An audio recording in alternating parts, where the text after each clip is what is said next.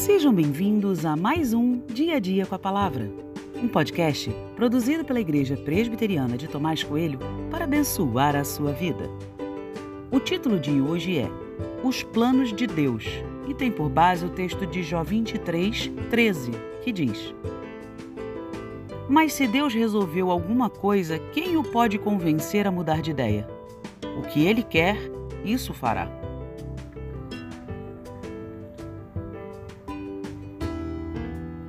Eu gosto de fazer planos. Faço planos para o dia a dia, a curto, médio e longo prazo. Gosto de fazer planos para as férias e gosto de pensar nos detalhes. Não sou do tipo que gosta de controlar tudo. Confesso que já fui essa pessoa, mas a vida me ensinou a ser mais maleável depois de tantos e tantos planos frustrados. Aprendi que é impossível controlar todas as variáveis e forçar para que meus planos sejam executados. Pode piorar bastante as coisas. Diferente de mim e de você, Deus tem planos que não se tornam obsoletos e nem muito menos caem em desuso.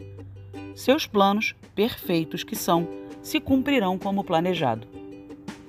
Há várias formas de se ouvir essa afirmação, mas a forma que alcança meu coração agora fala sobre segurança.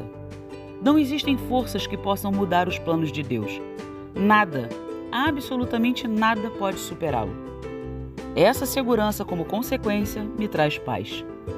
Mas e se os planos de Deus não forem bons? Pode alguém perguntar? Mas isso é impossível. Tudo que Deus faz sempre é bom. Aprendo com isso que fazer planos pode até ser uma tarefa legal, mas o mais importante é aprender a discernir os planos de Deus. Preciso e quero conhecer os seus planos para mim. Isso é o mais importante. Afinal, são os planos de Deus que serão executados. Confesso que nem sempre compreendo os teus planos, mas me submeto a eles e suplico para que os aceite de coração grato.